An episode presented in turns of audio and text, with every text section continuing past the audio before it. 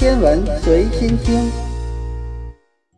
今天是七夕，我们也来说一个和过节有关的话题：牛郎星与织女星真有相会的那一天吗？按照我国古代的神话传说，七夕到了，牛郎和织女又要会面了。喜鹊为牛郎和织女搭上一座桥，让他们可以跨过银河，千里迢迢来相会。但在现实中，牛郎星和织女星真有相会的那一天吗？在北半球夏季的夜空中，牛郎星、织女星和天津四组成的夏季大三角高悬于天顶。通过肉眼很容易看到，牛郎星位于天鹰座，处在银河的东边；织女星位于天琴座，处于银河的西边。在天空中，这两颗亮星隔着银河相望。那么，它们之间相距有多远呢？牛郎星和织女星都是位于太阳系外的恒星，它们就像太阳一样，可以通过氢核聚变来产生能量，从而发出亮光。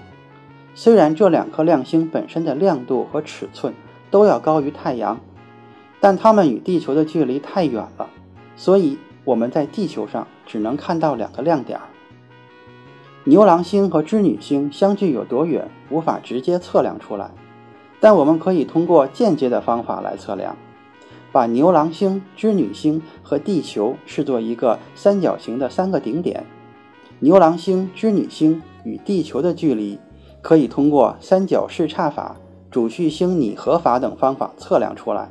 牛郎星距离地球是十六点七三光年，织女星距离地球呢是二十五点零四光年。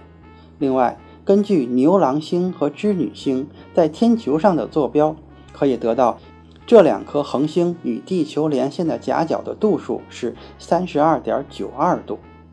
由此可知。牛郎星和织女星相隔大约是十四光年，这意味着从牛郎星打电话给织女星，需要十四年后才会拨通这个电话。再说个你好，还要经过十四年才能听到。光速已经是宇宙中的最快速度了，那打电话都要这么长的时间，想要见个面更是不可能了。目前速度最快的太空飞船是帕克太阳探测器。它的飞行速度呢是一百九十二千米每秒。那以这样的速度从牛郎星飞到织女星，则需要二点二万年的时间。十四光年相当于一百三十二万亿千米。假设一只喜鹊的体长是零点五米的话，那么想要搭起一座连接牛郎星和织女星的鹊桥，至少需要二十六点四亿亿只喜鹊。可见。牛郎和织女要见上一面是非常的不容易。在现实中，牛郎星以大约每秒钟二十六千米的速度在靠近我们，而织女星则以每秒钟大约十四千米的速度在靠近我们。这意味着这两颗恒星之间的距离正在逐渐的缩小。不过，相对于牛郎星和织女星之间的遥远距离，它们互相接近的速度是非常的慢。就算我们能等。经过漫长的时间之后，牛郎星和织女星也不会真正的相会，它们基本上不可能发生碰撞，因为宇宙空间太过于空旷，恒星的尺寸又是那么小，最终牛郎星和织女星会分道扬镳，被这个宇宙无情的拆散，它们将会沿着各自的轨道环绕银河系继续的旋转。